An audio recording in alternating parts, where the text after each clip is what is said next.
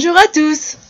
Ça fait quelques semaines que euh, je n'ai pas proposé de nouvelles chroniques, tout simplement parce que euh, je, ben, j'avais une panne de lecture. Alors j'en, j'ai rédigé un article là-dessus parce que c'est vrai que, euh, bah, que c'est, c'est parfois bizarre d'avoir des, des passages comme ça où, où toute lecture paraît fade, paraît et, euh, et j'ai préféré euh, reporter mes chroniques plutôt que de, présenter quelque chose qui, était vu avec un, air, euh, on va dire dépressif, même si c'est pas le mot, mais vu mal lu, je dirais, voilà, mal lu, parce que dans le sens où j'ai un milliard de trucs qui me traversent la tête en ce moment eh bien, euh, quand je lis, je suis pas, je, n'étais pas dans ce que je lisais. Donc en fait, euh, tout simplement, j'ai ouvert un carnet de lecture. Et, euh, voilà, c'est vrai que la lecture, c'est vraiment un plaisir et il faut que ça le reste. Faut, je vois pas pourquoi on se forcerait à lire quelque chose qu'on n'a pas envie de lire. Donc, donc c'est revenu comme ça, avec un carnet de lecture où au départ j'ai noté les personnages. Et au mois de juin, euh, si vous remontez un peu dans le temps, vous allez voir que euh, j'avais parlé de la, saga Gardria, qui m'a euh, vraiment emballé. J'avoue, c'était la première saga, c'est une trilogie, et j'avais refermé vraiment ben, j'ai tourné la dernière page avec euh, beaucoup de, réponses, euh, une question et, puis beaucoup de mystères quand même. L'auteur, euh, bon, j'étais resté dessus. L'auteur m'a proposé à sa sortie de découvrir Azrael à travers Elitista Azrael, c'est le, cavalier solitaire, d'ailleurs c'est le titre. Euh, Elitista, c'est le tome 1, donc on repart sur une nouvelle saga, mais qui n'est pas... Enfin, on, on va pas rencontrer les, les mêmes personnages forcément. Euh, et voilà, donc Elitista, le cavalier solitaire. Qui est le cavalier solitaire? Azrael, mais ça, comme tout le monde le sait, j'ai rien spoilé.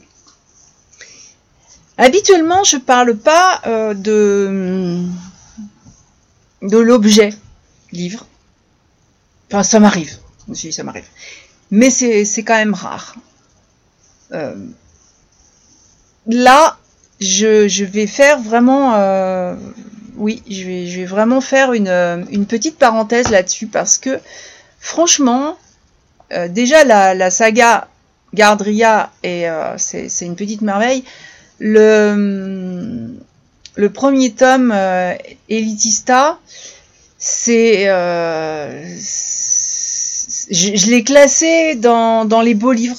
Dans la couverture et les, illustrations à l'intérieur, notamment des cartes, sont travaillées et elles sont utiles et agréables parce que ça nous, elles nous permettent de nous, de nous repérer dans ce monde euh, qui est dans, ce, dans cet univers créé par, par l'auteur créé par euh, Marie-Anne Verhert. Et, et c'est vrai que, très sincèrement, la version numérique mériterait une couleur parce que c'est.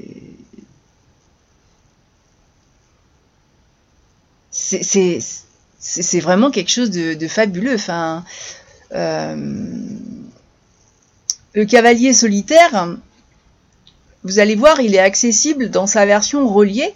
Et c'est mon point de vue, mais pour les amateurs de, de Fantasy, c'est un cadeau à s'offrir ou euh, à mettre sur euh, la liste de Noël, tiens, puisque on, va y arriver. C'est euh, aussi vraiment un, livre qu'on peut offrir tellement il est beau, mais en plus il n'y a pas qu'une question d'emballage. Azrael est un personnage qui est très énigmatique, euh, dont la présence agrémente très largement ce magnifique ouvrage. Hein, on est d'accord avec une lecture qui est extraordinaire. Mais je voulais vraiment mettre le point sur le, travail de, l'auteur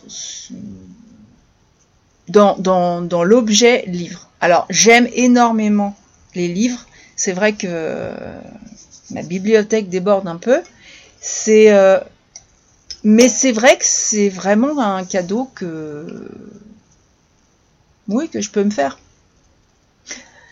Euh, l'auteur vous indique que, ce roman peut se lire indépendamment de Gardria, donc la première saga, bof. Oui, c'est vrai, pourquoi pas, mais moi je vous recommande quand même de euh, commencer par Gardria, par le réveil, parce que il y a une suite quand même. Euh, dans le, dans, le, tout premier opus de la, de la première saga, on fait la connaissance des personnages. On suit leurs aventures. On, y a, même si tout, les l'univers n'est pas décrit en son entier, puisqu'on se concentre un peu sur un seul, euh, on fait quand même euh, il y a quand même une approche, une approche de, tout ce monde créé. Et, euh, et personnellement, moi, j'aime bien quand j'ai, enfin, c'est vrai que j'aime bien faire la connaissance des personnages. Et je sais pas vraiment comment j'aurais réagi si j'avais pas lu Gardria. Alors après, ça c'est mon conseil. Euh, de, reprendre euh, effectivement la, première saga. De toute façon, c'est une petite merveille, vous serez franchement pas déçus. Et, euh, vous allez voir que c'est vraiment un pur bonheur. Hein. Les, journées raccourcissent. On a tendance à se mettre, on va avoir tendance à se mettre un peu plus au coin du feu avec avec la lecture, même si c'est pas forcément mon cas. Mais je sais que je sais que dans mes, dans, mes amis lectrices, bon, c'est l'hiver, c'est un peu le cocooning, et ben c'est le moment ou jamais de sortir ce genre de livre et vous allez voir que oui, vous aurez très certainement envie de l'offrir et de le partager. Moi, en tout cas, c'est ce que j'ai fait. Et je je vais introduire le, ma, chronique par, par une citation. C'est pas forcément dans mes habitudes non plus, mais, euh, je vous assure que euh, que Gardria est très inhabituel et très original. Un humain ignorait forcément qu'il... Ses pensées furent interrompues par celui qu'il imaginait n'être qu'un conte local.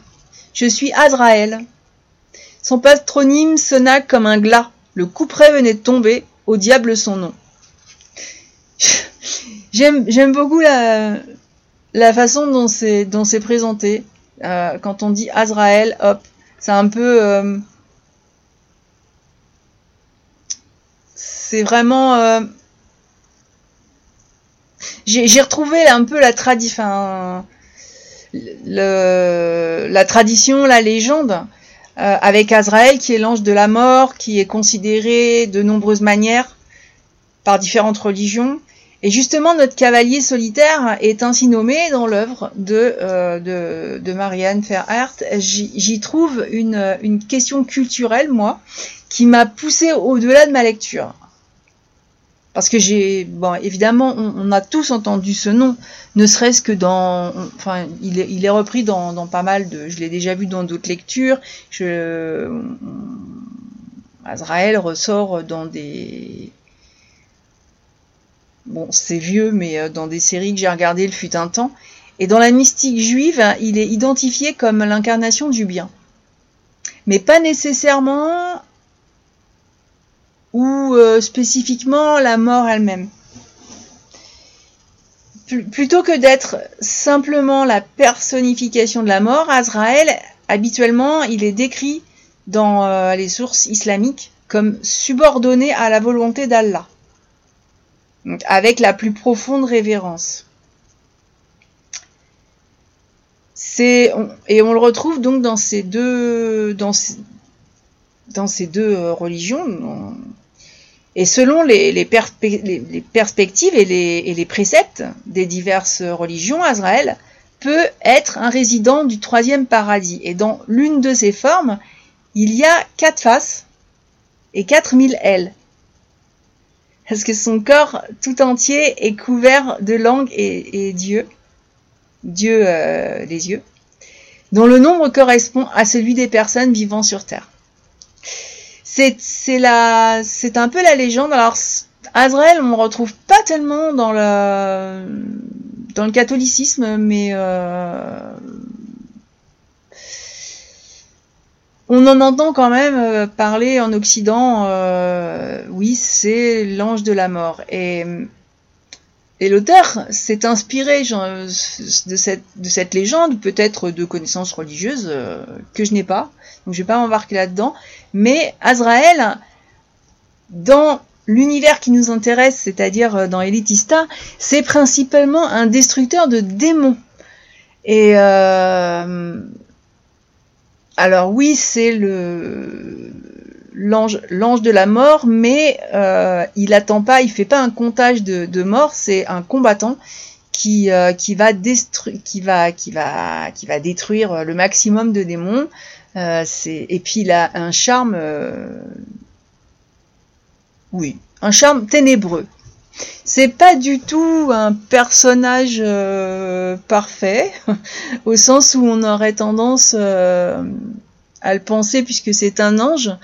Et euh, ils sont les, anges dans, dans, les romans, donc depuis le début, sont qualifiés d'emplumés parce qu'ils ont des ailes, des plumes, c'est marrant. Et c'est aussi comme ça que Lilith désignait les, anges dans, la première trilogie. Et c'est vrai que l'humour de cette plume m'a vraiment bien embarqué. Et même dans les affrontements les plus violents, alors oui, euh, je fais une parenthèse, l'auteur introduit une mise en garde quant aux scènes à caractère dénudé. Euh, je, le précise parce que c'est précisé.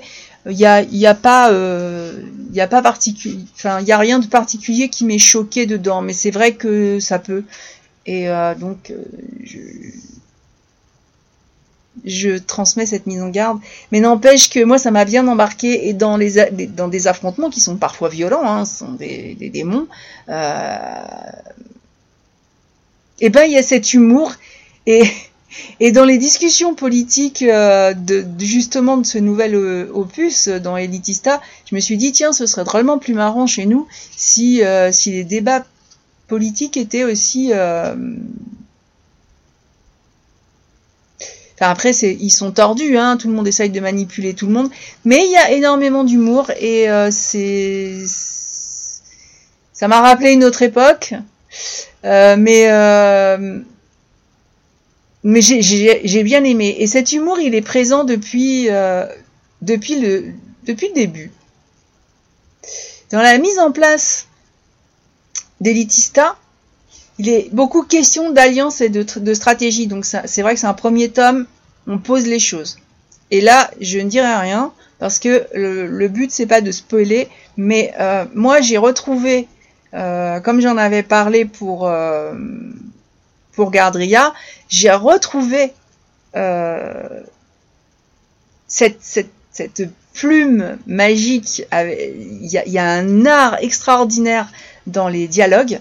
Il y a la répartie des protagonistes qui est parfois franchement surprenante, décalée et c'est euh, malgré que les choses soient très sérieuses, bah, ça donne un rythme et la magie vous donne un sentiment d'action dans les discussions, c'est super. Moi j'ai trouvé que les dialogues euh, sont aussi beaucoup indicatifs parce qu'à travers les échanges entre les différents personnages,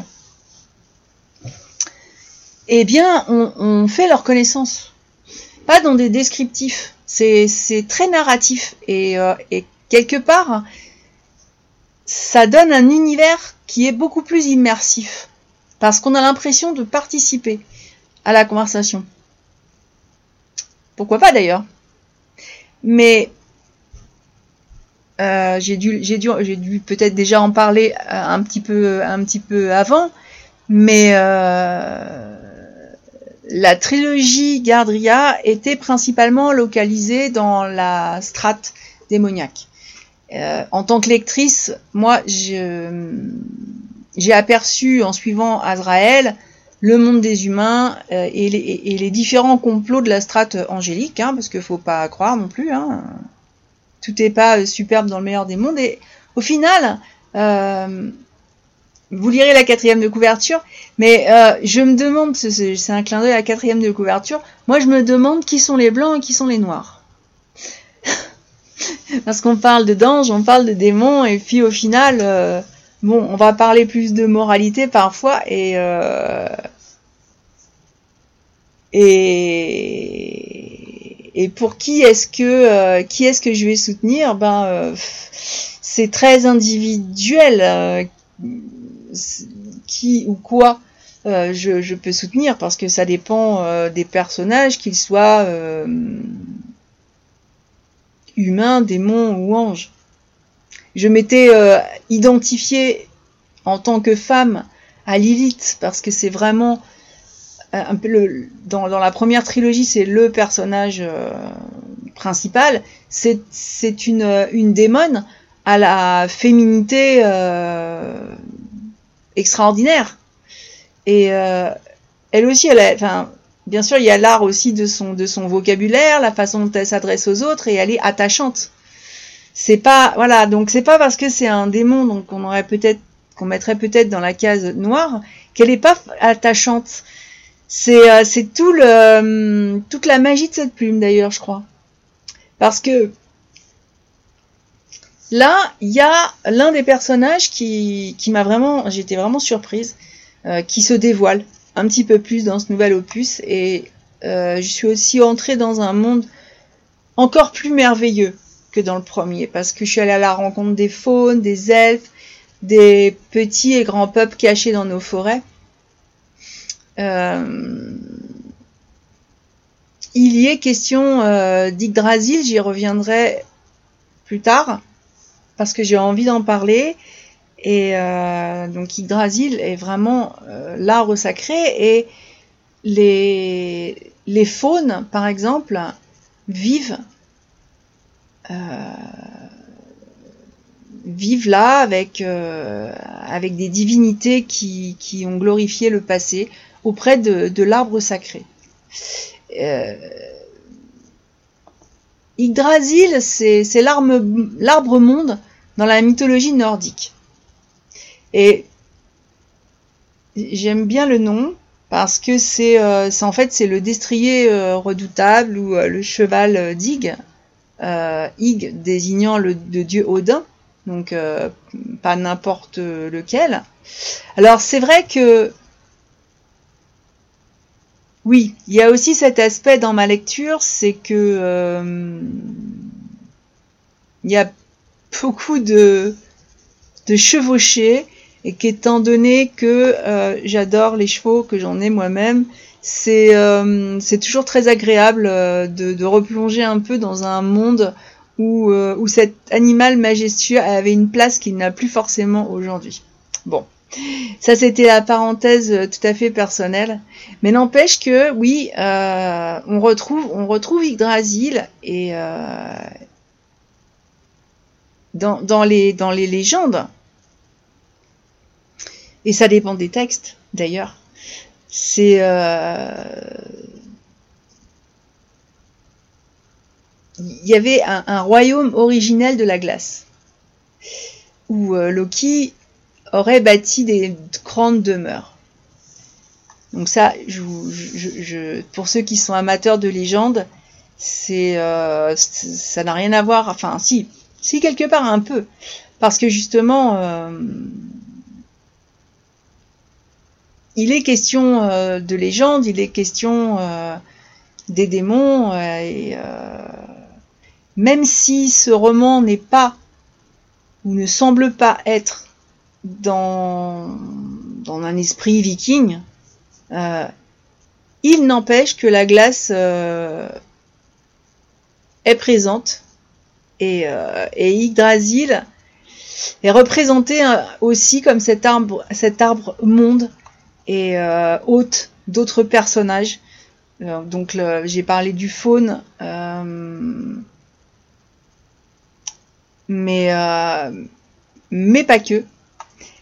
Et, et si dans, dans la mythologie c'est un frêne ou un if, un if en tout cas c'est un arbre sacré et qui, qui a pris racine dans un corps et qui monte au ciel après la création de notre monde. À la périphérie de la terre et les dieux principaux. Donc la rosée du ciel qui tombe d'Yggdrasil est souvent associée au miela et ça renforce l'identification au frêne parce que le frêne est connu pour fournir un abondant miela. J'ai beaucoup aimé euh, ce, passage euh, que vous découvrirez, c'est pour ça que je m'étale un petit peu là-dessus. Mais, euh, mais effectivement,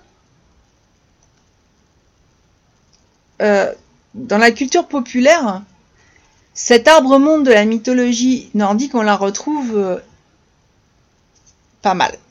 Et on pourrait même presque, enfin, on pourrait le rapprocher de l'arbre, euh, l'arbre de vie, mais euh, il en est un et bien protégé, et on y retrouve euh, la représentation avec les animaux qui vivent, mais il y a effectivement les différents mondes, donc le, monde du haut, le monde des hommes et, et le monde du bas. Et ça, c'est quelque chose que vous allez retrouver dans, dans le roman. Et, euh, et, vous allez voir que ça prend. Comment vous dire? Ça ajoute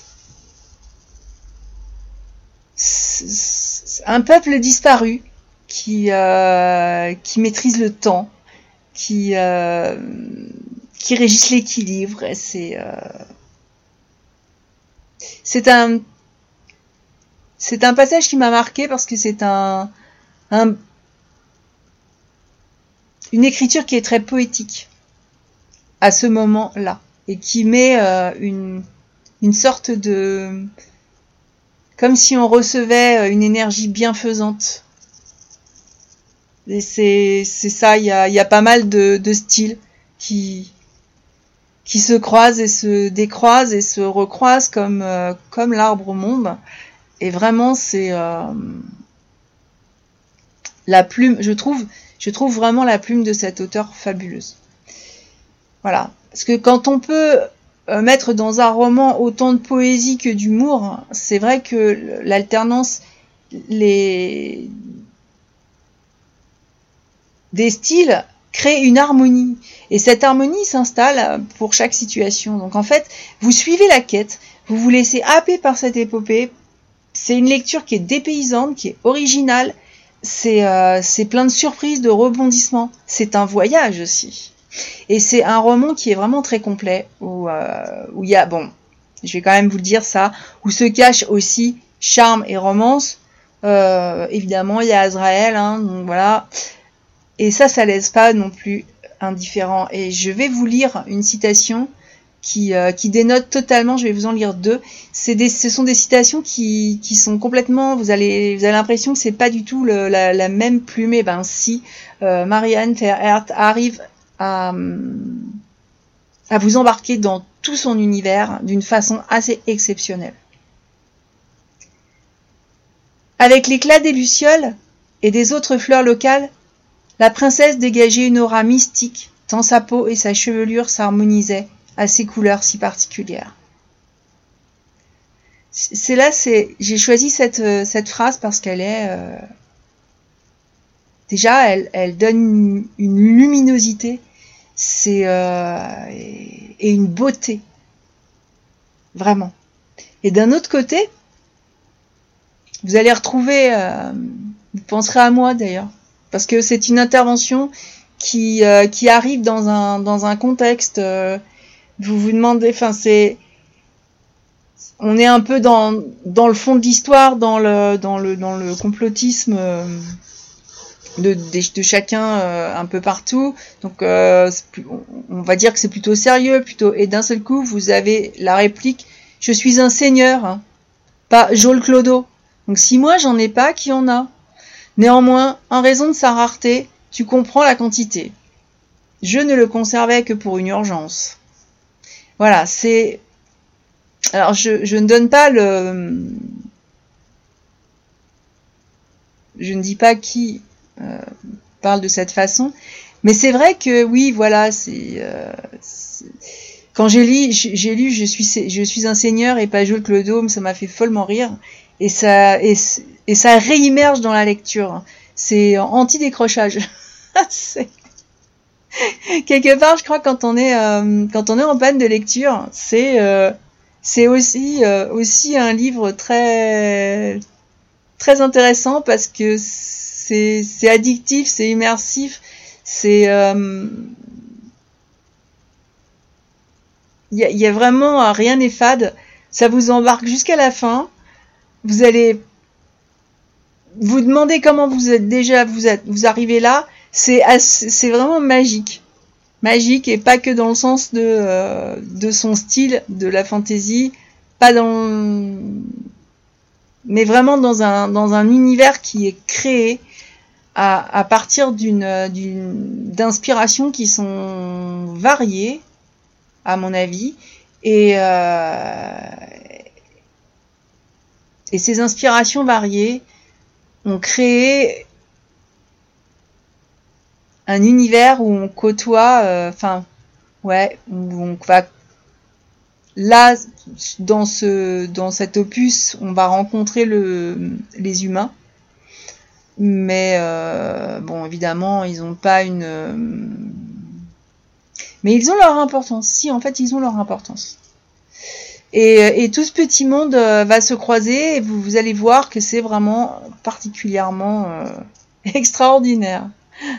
Alors, si euh, l'auteur est passionné par l'imaginaire, oui, effectivement, elle adore se perdre dans ces mondes où, malgré les apparences, les personnages ne sont pas forcément manichéens. Et c'est surprenant, dit-elle, parce que ce sont des anges et des démons en tant que personnages principaux. Mais euh,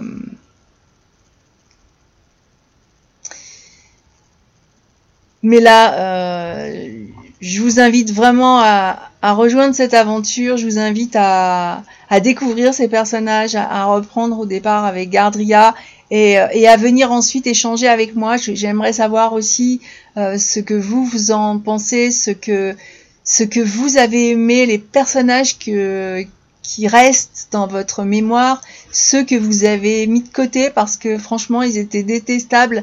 Et je suis sûre que l'univers il est tellement riche et que euh, l'homme, enfin nous sommes aussi en tant que lecteurs, nous avons tous quelque chose qui nous qui fait qui fait notre unicité et, euh, et c'est euh, faut que je recrée des groupes euh, de discussion littéraire parce que c'est vrai que c'était vraiment quelque chose de très très sympa. Euh, faut pas hésiter à me contacter si ça vous intéresse parce que euh, bah plutôt que de bloquer tout chez moi, il y a une partie qui effectivement oui j'invite euh, des personnes avec des lectures communes et puis mais mais ça peut se faire aussi en live. On a le pouvoir numérique aujourd'hui et euh, si très souvent vous m'entendez dire qu'effectivement c'est c'est pas il y a le côté positif et le côté négatif. Hein. Et pour moi, le côté positif vient dans l'usage qu'on en fait, le côté négatif aussi d'ailleurs.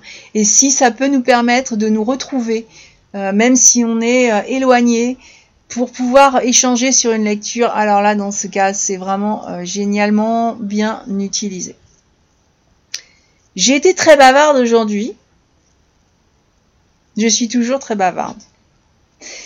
Mais euh, je trouve que j'étais particulièrement bavarde sur ce, sur ce livre qui m'a euh, effectivement beaucoup touchée. Donc je vais vous souhaiter une bonne fin de semaine et je vous dis à la prochaine